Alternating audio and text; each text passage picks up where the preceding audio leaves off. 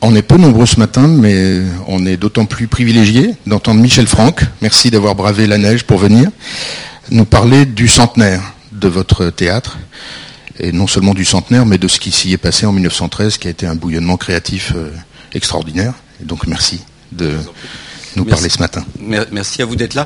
Est-ce que, euh, puisqu'on est peu nombreux, on peut avoir une parole assez facile, est-ce que vous connaissez déjà le théâtre des Champs-Élysées? Est-ce que vous savez ce qui s'y fait? Est-ce que vous voulez que je dresse un portrait euh, de, ce qu'il est au jour d'aujourd'hui? Vous êtes des amateurs de musique euh? Le, théâtre, effectivement, a été inauguré le 31 mars 1913. Euh, vous verrez, je crois qu'il y a une photo d'ailleurs, le temps était un tout petit peu plus clément qu'il ne, l'est aujourd'hui pour un mois de mars. Il est né de la volonté d'un homme euh, qui s'appelle Gabriel Astruc. Gabriel Astruc était un fervent défenseur des arts. Il avait ouvert une maison d'édition. D'ailleurs, les, les, éditions Astruc euh, existent toujours. Et euh, il avait fait un voyage qu'il a marqué à la fin du 19e siècle euh, aux États-Unis, notamment euh, à l'exposition universelle de Chicago, où il s'était rendu compte que la création était fondamentale et que pour avoir de la création et avancer dans la modernité, il fallait en même temps de l'argent. C'est un des pionniers du mécénat et du sponsoring, et il avait tout de suite compris que l'un sans l'autre ne fonctionnait pas. Et à l'époque, euh, le milieu musical parisien était un peu endormi. Il y avait l'Opéra de Paris qui végétait, il y avait l'Opéra comique qui venait de réouvrir. Il y avait quelques salles de concert, mais très petites, comme la salle du conservatoire qui contient à peu près 800 places euh, dans le 9e arrondissement, ou des salles qui étaient la propriété des facteurs de piano comme euh, Erard et Pleyel notamment. Et son ambition était de construire un, grand lieu culturel. Au début, il l'avait appelé un palais philharmonique qui regrouperait plusieurs genres euh, culturels. Et ça, c'était une grande nouveauté puisque chaque lieu était un peu disséminé dans Paris. La plupart du temps, d'ailleurs, sauf pour les salles de concert des facteurs de piano, c'était des lieux euh, qui dépendaient de l'État. Euh, il voulait un lieu privé où il pourrait faire ce qu'il voulait et qui pourrait mélanger la musique en tout genre, c'est-à-dire l'opéra, le concert, euh, le récital, mais aussi le théâtre et aussi les expositions. Et il a donc euh, entrepris des démarches euh, et il s'était allié dès le départ, et ça c'est important, avec un monsieur qui s'appelle Gabriel Thomas, qui lui était un grand financier, extrêmement introduit auprès des banquiers, notamment des, des Rothschild ou des De Camondo qui lui a énormément servi à Gabriel Astruc pour assurer le montage financier de la construction de sa salle de concert. Et au début, c'est pour ça que le théâtre s'appelle le théâtre des Champs-Élysées. Il voulait être sur les Champs-Élysées, à peu près au rond-point, euh, à l'emplacement de l'actuel marché au timbre. Je ne sais pas si vous voyez euh, où c'est, euh, vraiment au rond-point des Champs-Élysées. Et déjà à l'époque, en 1908-1909, il y a eu une levée de boucliers des riverains on pourrait presque les appeler des écologistes euh, avant l'heure, puisqu'ils ont voulu préserver des espaces verts. Il y avait déjà un peu plus bas le théâtre Marigny, et ils ont donc refusé que ce palais philharmonique se construise à cet endroit-là. Mais euh, Gabriel Astruc et Gabriel Thomas avaient déjà déposé euh, ce qu'on pourrait appeler une société civile qui portait le nom de la Société du Grand Théâtre des Champs-Élysées. Ils l'ont conservé et ils se sont euh, reportés sur un terrain qui était disponible, qui était avenue Montaigne. Alors l'avenue Montaigne n'était pas l'avenue du luxe et de la mode qui qui est ce qu'elle est aujourd'hui, mais qui était déjà une avenue extrêmement bourgeoise, avec une population extrêmement mondaine. Et ce terrain qui, si vous le connaissez ou si vous passez le voir, n'est pas un terrain facile, qui est tout en longueur, euh, rendait quand même la possibilité de construire euh, une, salle de concert il y a en fait trois salles de concert, trois salles de spectacle au jour d'aujourd'hui. Donc la grande salle qui s'appelle le Théâtre des Champs-Élysées, et comme son nom ne l'indique pas, nous ne faisons pas de théâtre au Théâtre des Champs-Élysées, nous y faisons de l'opéra scénique, du concert symphonique, euh, des récitals, du ballet. La petite salle qui est juste au-dessus du hall d'entrée qui s'appelle la Comédie des Champs-Élysées, qui était longtemps la salle de Jouvet d'ailleurs, où on y fait du théâtre. Et puis une petite salle qui aujourd'hui s'appelle le Studio, euh, qui est une, salle en forme de boîte à chaussures, de rectangle, euh, mais qui à l'origine était un lieu d'exposition. Donc il construit son, théâtre des Champs-Élysées avec euh, l'aide de nombreux mécènes et de nombreux sponsors. Et il y a, je ne sais pas si ça vous intéresse, mais il y a toute une querelle d'architectes extrêmement importante. Sur le terrain des Champs-Élysées, il avait fait d'abord appel à, à M. Fivaz, qui était juste un architecte qu'il avait trouvé comme ça pour déposer des plans. Ensuite, il s'est adressé à un autre architecte qui s'appelait Bouvard, euh, lequel Bouvard était tout jeune et n'est pas arrivé à mener à bien la construction du projet. Et finalement, il a fait rentrer dans la boucle quelqu'un qui est extrêmement important, même si son nom n'est pas resté à la postérité associé au Théâtre des Champs-Élysées, qui est Van de Velde. Van de Velde est un grand architecte, mais n'est pas un grand technicien. Et la plupart des, plans actuels du théâtre des Champs-Élysées datent de Van de Velde. La seule chose, c'est qu'effectivement, son théâtre ne tenait pas debout. Et euh, Gabriel Astruc a dû faire appel euh, aux frères Perret, qui eux étaient des ingénieurs, euh, qui avaient travaillé pour, pour la Tour Eiffel et qui travaillaient le béton. Et donc c'est finalement Perret qui a fait tenir ce bâtiment debout, euh, Perret va de la structure à la ligne, alors que Van de Velde allait de la ligne à la structure. Mais la plupart quand même des, plans et de l'esprit d'origine datent de Van de Velde. Et il y a eu d'ailleurs, euh, après la guerre, euh, des procès de paternité de ce théâtre, parce que communément, on attribue toujours le théâtre des Champs-Élysées aux frères Perret. Or, ils n'ont fait que le faire tenir debout, si je puis dire ils ont fait un petit peu plus que, ça. Euh, ils ont fait un petit peu plus que ça parce que c'est grâce à eux que ce bâtiment est tel qu'il est au jour d'aujourd'hui. C'est-à-dire qu'ils ont réussi à euh, faire rentrer dans la boucle, si je puis dire, et à, faire euh, intervenir quantité d'artistes pour la construction de, ce lieu. En tout premier lieu, Bourdel, donc vous voyez euh, effectivement sur cette image la façade qui, elle, a été complètement dessinée à la demande des frères Perret par Bourdel avec des fresques euh, à l'intérieur et à l'extérieur. Euh, à l'extérieur, c'est la tragédie, la comédie, la danse, la sculpture et l'architecture. mais c'est Bourdel qui a complètement conçu la façade. Et Perret, les frères Perret ont voulu aussi faire appel à d'autres artistes à l'intérieur. Alors, Bourdel a fait des fresques, euh, je ne sais pas si vous les avez euh, en photo, a fait des fresques dans, le hall qui décorent l'ensemble de l'atrium.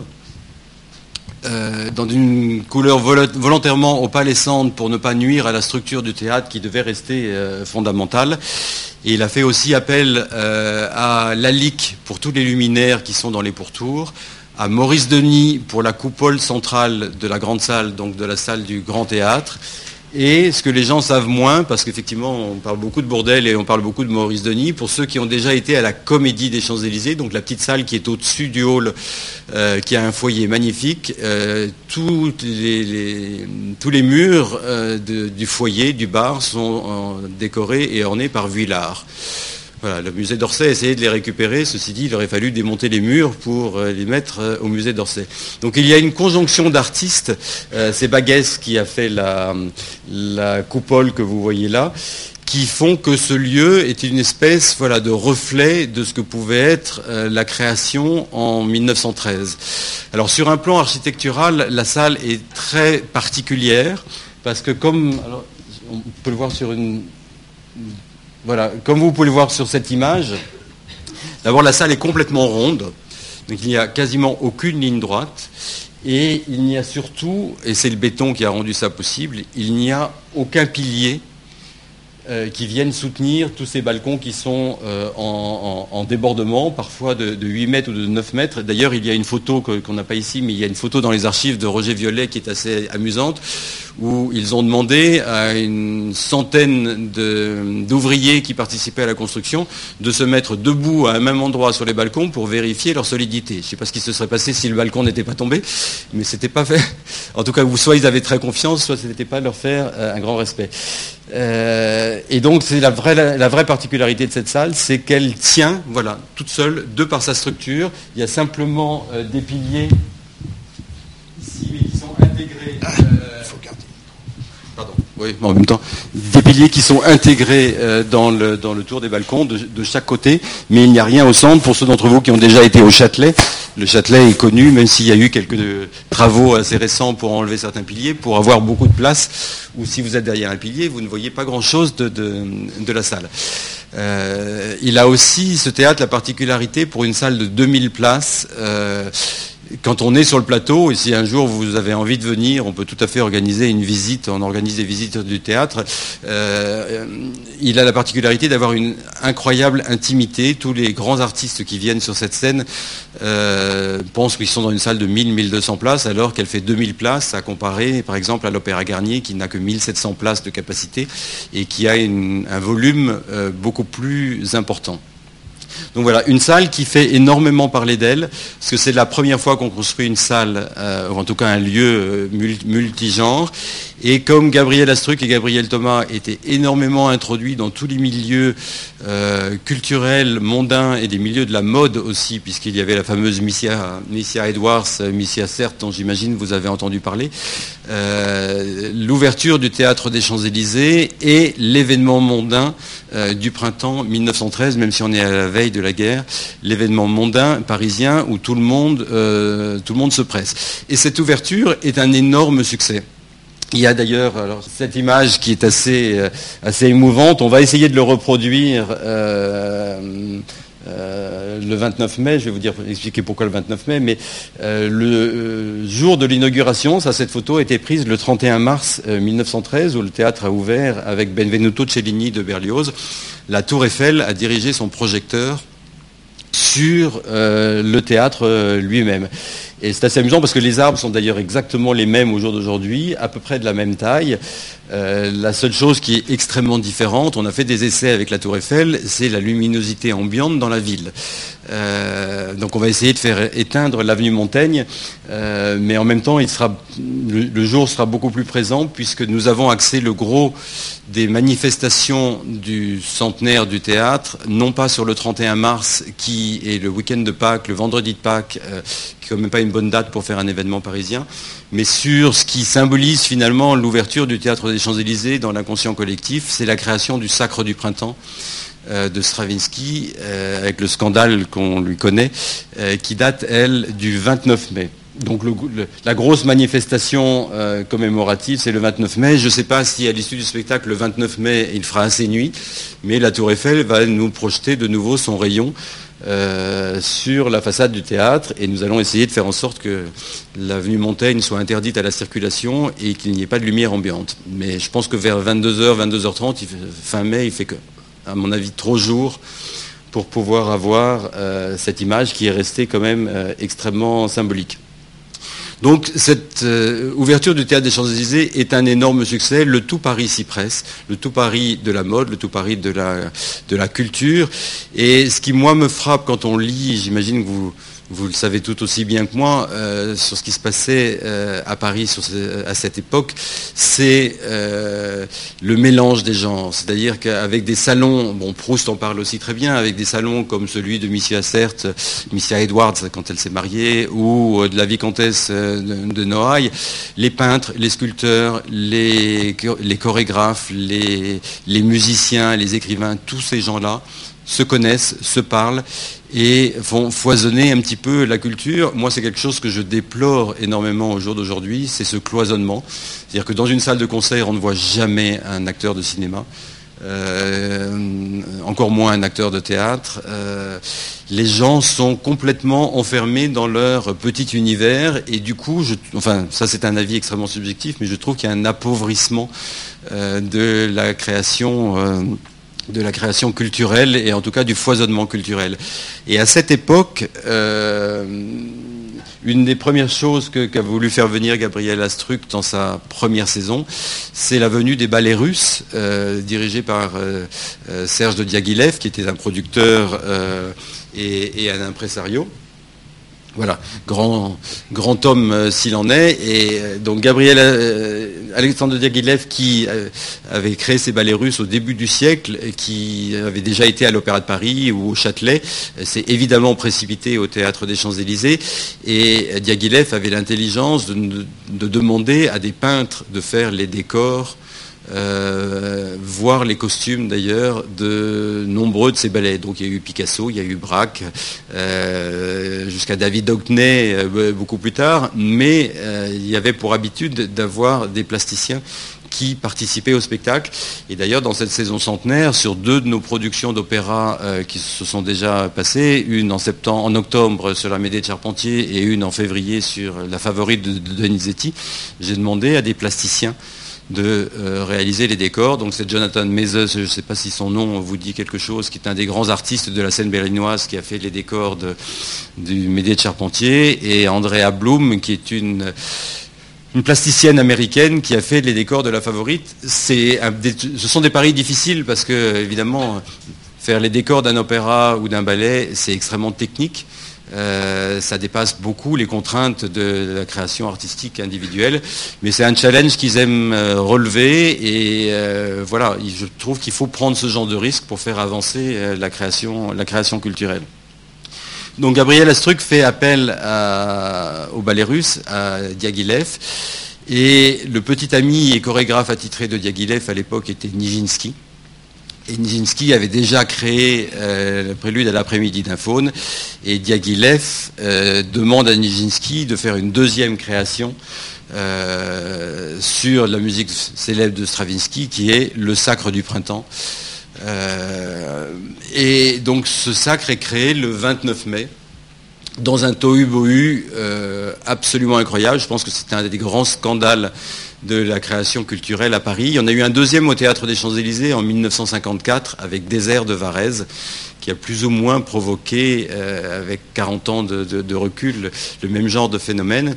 Mais euh, la musique de Stravinsky, je ne sais pas si certains d'entre vous la connaissent, même quand on l'entend aujourd'hui, a une modernité absolument incroyable, et surtout la chorégraphie de Nijinsky est extrêmement audacieuse dans le sens où euh, les gens étaient plutôt habitués au ballet classique, euh, au tutu et aux pointes. Et dans cette musique qui est complètement animale et complètement pulsionnelle, euh, Nijinsky a fait une chorégraphie et des costumes. Je crois que vous avez une autre image avec des costumes. Voilà, et des costumes qui sont quand même loin euh, des tutus traditionnels euh, que euh, les gens avaient l'habitude de voir. Et c'est un scandale. C'est un scandale d'autant plus fort que Stravinsky et Nijinsky ont évidemment d'ardents défenseurs avec toute l'intelligentsia de la musique française, comme Debussy, comme Fauré, comme Vincent d'Indy, tous ces gens-là sont dans la salle et trouvent que l'œuvre de Stravinsky est géniale. Mais le Paris mondain et bourgeois euh, du 16e arrondissement de l'époque est totalement scandalisé et dès les cinq premières minutes, euh, c'est euh, l'anarchie totale dans la salle, c'est-à-dire que les gens se battent, les gens hurlent, il y a quelqu'un qui crie un médecin, il y a quelqu'un qui lui répond non pas un médecin, deux médecins, puis une cohorte de médecins. Nijinsky est sur scène, essaye de chanter la musique du Sacre du Printemps puisque plus personne ne l'entend. Et finalement, l'œuvre est quand même allée jusqu'au bout. C'est pas très long le sacre, ça dure 35 minutes, mais l'œuvre est allée jusqu'au bout et euh, ça a été, voilà, je pense, une, forme de basculement du, milieu culturel français dans la modernité et dans le XXe siècle. On est à la veille de la guerre, donc 1913, mais euh, ce scandale du Sacre du Printemps est tout à fait fondamental parce que ça a marqué, bien sûr ça a marqué le théâtre des Champs-Élysées dans, son marbre, mais euh, ça a fait basculer euh, vraiment le monde de la musique et le monde de la danse vers autre chose. Et donc pour célébrer euh, cet événement, euh, on a toute une saison centenaire avec un certain nombre d'événements évidemment très très marquants parce que la diversité du théâtre des Champs-Élysées, qui a une image très classique, est quand même euh, assez importante puisqu'on va de Joséphine Baker en passant par Maurice Chevalier, en passant par Jacques Brel, l'homme de la Mancha, ou Diana Ross, ou, les Who qui, qui, sont passés, ou encore plus récemment Laurent Voulzy. Bon, mais je pense que euh, le sacre est l'événement le, plus important. Donc j'ai décidé de célébrer le sacre de trois façons. Euh, les gens vont pouvoir voir le 29 mai le sacre de Nijinsky, c'est-à-dire qu'il existe, il a été remonté par un couple d'anglais avec les quelques témoignages que nous avions, avec euh, le témoignage aussi de la fille de Nijinsky qui est toujours vivante. Euh, et euh, parce que Nijinsky, après avoir quitté Diaghilev, s'est marié et a eu une fille qui défend très farouchement d'ailleurs les intérêts de, son papa. Donc euh, ce sacre, tel que les gens ont vraisemblablement pu le voir en 1913, existe. Il était au répertoire du théâtre Marinsky de Saint-Pétersbourg, dirigé par Valérie Gergiev. Donc ils vont venir le 29 mai 1913 et dans la même soirée, j'ai demandé à une chorégraphe allemande qui s'appelle Sacha Valls, je ne sais pas si certains d'entre vous la connaissent. En 2013, oui, pardon en bas, à droite. Sacha est une des grandes chorégraphes allemandes du moment, qui travaille d'ailleurs très souvent avec euh, des couturiers. Nous avons montré au Théâtre des Champs-Élysées en 2010 une production d'un opéra de Dussapin qui s'appelle Passion, euh, euh, mise en scène par Sacha Valls, et c'est Hussein Chalayan qui avait fait les costumes, qui était splendide d'ailleurs.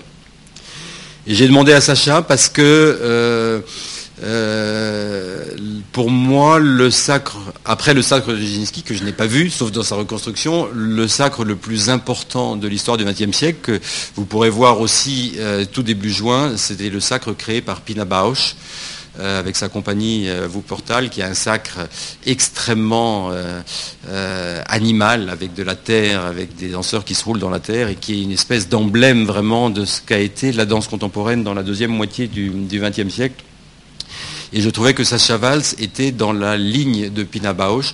Donc je trouvais ça intéressant de, de donner au, public la possibilité de voir à travers une même œuvre comment, euh, euh, à trois époques différentes, 1913, 1980 et 2013, on pouvait représenter la même œuvre.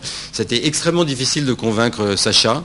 Euh, pour une raison simple, c'est qu'elle est allemande, tout comme l'était Pina Bausch, et que pour les gens qui connaissent un peu la danse contemporaine, le sac de Pina Bausch, c'est that's it, comme on pourrait dire en anglais, c'est-à-dire que on a l'impression que c'est tellement extraordinaire euh, qu'on ne peut plus rien faire après. Et Sacha a mis un an et demi à me répondre que finalement elle acceptait de le faire. Je lui dis mais Sacha, comment est-ce possible que tu aies mis autant de temps à me dire oui? Parce que moi je voyais les festivités du centenaire, on travaille très longtemps à l'avance dans, nos métiers, euh, approcher, et j'avais pas de réponse pour une création de sac. Et elle m'a dit il a fallu un an et demi pour que j'accepte de ne pouvoir faire que moins bien que Pina Bausch. Donc voilà, je ne pense pas qu'elle fasse moins bien, elle fera autre chose, mais je trouve ça intéressant de pouvoir voir la même œuvre à travers euh, trois époques euh, différentes. On a tendance à oublier d'ailleurs quand on parle de musique classique ou de ballet, euh, je dirais par, par opposition à la variété au jour d'aujourd'hui ou au cinéma, c'est qu'on ne parle que d'interprétation. Euh, il s'agit d'une musique, euh, que ce soit l'opéra, que ce soit le concert, que ce soit le récital, que ce soit même le ballet, euh, sauf dans le cadre d'une commande, bien sûr, et d'une œuvre nouvelle. Il ne s'agit que de l'interprétation ou de la réinterprétation d'une œuvre qui est, qui est écrite. Et pour moi, c'est quelque chose de, fondamental parce que qui dit interprétation dit ensuite problème de sensibilité pour savoir si on adhère à une interprétation ou on n'y adhère pas. Et il m'est arrivé de faire l'expérience de faire écouter la même œuvre euh, à des profanes totalement de, la musique, à faire écouter la même œuvre dans deux interprétations différentes. Et il y en a une qui peut laisser totalement de marbre et l'autre qui peut subjuguer quelqu'un. Donc c'est un art qui est vraiment interprétatif mais il y a quand même des lignes de force qui se, qui se dégagent. Euh, je ne sais pas si certains d'entre vous auront la possibilité euh, de, venir voir ces sacs. Alors, on avait prévu quatre représentations qui sont complètes. On va en rajouter une qui est le vendredi 2 euh, juin à 15h. Donc là, il reste encore 2000 places à vendre. Mais je trouve que c'est intéressant de voir comment, on a quelques images bien sûr de, Nijinsky, on a quelques images du, Pina, du Pina Bausch, de voir comment, même avec 50 ans ou 60 ans de décalage, il y a quelque chose d'intrinsèque euh, dans la musique qui fait que finalement les chorégraphies ne sont pas si éloignées que ça. Le langage du corps n'est pas le même, les costumes ne sont pas les mêmes évidemment de, de, Pina Bausch et de, et de Nijinsky, mais il y a quelque chose qui est euh, voilà, de l'ordre de la pulsion musicale qui se retrouve nécessairement euh, dans la chorégraphie. Et à ce titre, je suis très impatient de voir la chorégraphie de, de Sacha Valls. Je vous signale d'ailleurs pour ceux qui ne pourront pas venir que le 29 mai, nous serons en direct sur Arte. Euh, donc il y aura le Nijinsky et un petit peu plus tard le Sacha Valls. Et si jamais il fait beau, euh, le soleil et la chaleur vont peut-être finir par arriver à Paris, on sera aussi retransmis sur la place de l'hôtel de ville dans un léger différé, puisque Arte prend son antenne en général à 20h40 et nous commençons à 20h. voilà, c'est vraiment le sacre du printemps, quelque chose de de fondamental dans l'histoire euh, culturelle du début du XXe siècle. Euh, plus rien n'a été pareil après. Euh, alors évidemment, la guerre est arrivée. Gabriel Astruc a fait une première saison qui était tellement ambitieuse, tellement luxueuse, si je puis dire, qu'il a fait faillite au mois d'octobre. Et euh, ensuite, la guerre est arrivée, donc le théâtre n'a pas fonctionné. Mais le théâtre a rouvert assez rapidement euh, après la guerre. Et toujours pour parler du Sacre du Printemps, Diaghilev, qui savait, malgré le scandale, qu'il tenait une œuvre quand même euh, absolument formidable, a demandé à son nouveau petit ami et nouveau chorégraphe attitré de l'époque qui s'appelait Massine, euh, de faire euh, une euh, nouvelle chorégraphie, une nouvelle création du Sacre du Printemps. Et pour vous qui étudiez la mode, l'anecdote est assez amusante parce qu'il a cherché un sponsor tout de suite après la guerre, où les fonds étaient quand même assez limités pour pouvoir remonter cette production. Et il l'a trouvé en la personne de Coco Chanel, euh, de quoi euh, monter ce deuxième sacre du printemps qui est resté très longtemps à l'affiche. Et Coco Chanel a non seulement donné des espèces sonnantes et trébuchantes, mais a ouvert ses ateliers pour que les costumes euh, du sacre de Massine, dont malheureusement nous n'avons pas beaucoup de traces et les ateliers Chanel n'en ont pas beaucoup non plus, pour que ce, deuxième sacre puisse se faire. Et dans mes rêves les plus fous, mais ça ne s'est pas fait pour des raisons un petit peu compliquées sur lesquelles je, ne veux, pas rentrer dans les détails, j'avais imaginé demander à, Karl Lagerfeld de faire les costumes euh, du sacre créé par Sascha Valls. Bon, ça ne s'est pas fait, ça amusait Karl, et puis finalement, pour des histoires un petit peu politiques, on va dire, euh, Chanel n'a pas pu rentrer dans la boucle de la création du euh, sacre du printemps de, 2013.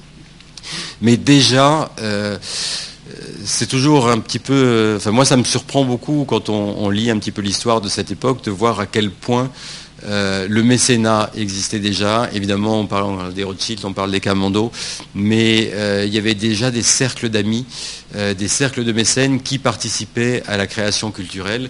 Ça n'était pas une invention, il n'y avait pas de loi sur le mécénat, il n'y avait pas de déductibilité fiscale, puisqu'aujourd'hui, nous n'arrivons à obtenir des soutiens de personnes privées ou d'entreprises que si nous pouvons leur garantir une déductibilité fiscale, euh, ce qui, je suis un peu cynique en disant ça, mais euh, voilà, nous fait nous poser des questions sur euh, la générosité réelle ou l'intérêt réel de certains mécènes.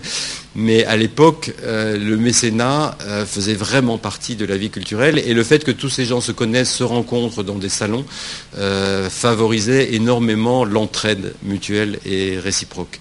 Ce qui aujourd'hui, comme je le disais tout à l'heure, a quand même considérablement disparu. Voilà, je ne veux pas parler trop longtemps, moi, je, pourrais parler, je peux parler des heures sur, le théâtre des Champs-Élysées et sur ce qui s'est passé, mais, je voudrais bien savoir quels sont vous vos centres d'intérêt par rapport à, cette époque de 1913, par rapport à ce que ça a pu symboliser, si vous voulez que j'insiste sur l'architecture, sur, euh, sur le la façon dont le théâtre a vécu. Je sais pas, c'est à vous de me dire qu'on n'est pas vraiment centré sur la mode, bien sûr, au théâtre des Champs-Élysées, même si euh, la mode, ne serait-ce qu'à travers les costumes des, représentations d'opéra, est importante, mais euh, les ateliers de, costumes aussi sont importants. Mais j'imagine que vous avez des questions ou des, centres d'intérêt qui, euh, Ici, deux, costumes réalisés par et conçus par Matisse. Euh, avant 1913 pour euh, l'oiseau de feu, je crois. Je, peux mis la légende. Enfin voilà. Il y a très peu de, costumiers aujourd'hui. Euh, j'ai cité Hussein Chalayan. Nous avons fait une production aussi l'année dernière et il est pratiquement le seul à se prêter très volontiers à l'exercice de faire des costumes de, de spectacle. C'est Christian Lacroix. Euh, je ne sais pas si certains d'entre vous, le, Don Pasquale que nous avons monté l'année dernière a été euh, retransmis sur Mezzo et sur France 3. C'était assez euh, cocasse parce que c'est Denis Podalides qui faisait la mise en scène. Donc Denis et Christian sont très copains. Il a demandé à Christian Lacroix de faire les costumes. Et Denis avait transporté son Don Pasquale dans l'Italie des années 50 dans une ambiance un peu à la Strada. Et donc, euh, Christian a dit, c'est comme la première fois de ma vie qu'on me demande de faire du pauvre. Quand on connaît le luxe en général avec lequel travaille Christian Lacroix et, certains de ses excès qui sont somptueux, là, il a fait des costumes tout à fait inspirés de la Strada, de l'Italie des années 50.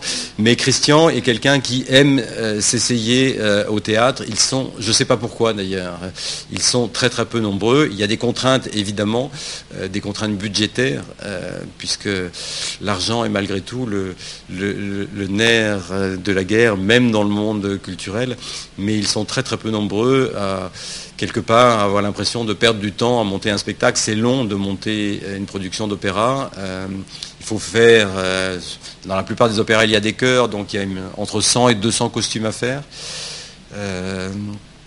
Donc il y a des costumes de solistes, mais parfois quand on a 40 ou, 60 choristes et que chaque choriste a deux costumes, euh, il y a énormément de dessins à faire pour des rémunérations qui n'ont strictement rien à voir avec euh, ce qu'ils peuvent gagner dans leurs entreprises euh, personnelles. Mais voilà, moi je le déplore. C'est vrai qu'au début du siècle, c'était beaucoup plus fréquent et Matisse effectivement en est un exemple. Picasso a fait lui-même énormément de costumes d'ailleurs.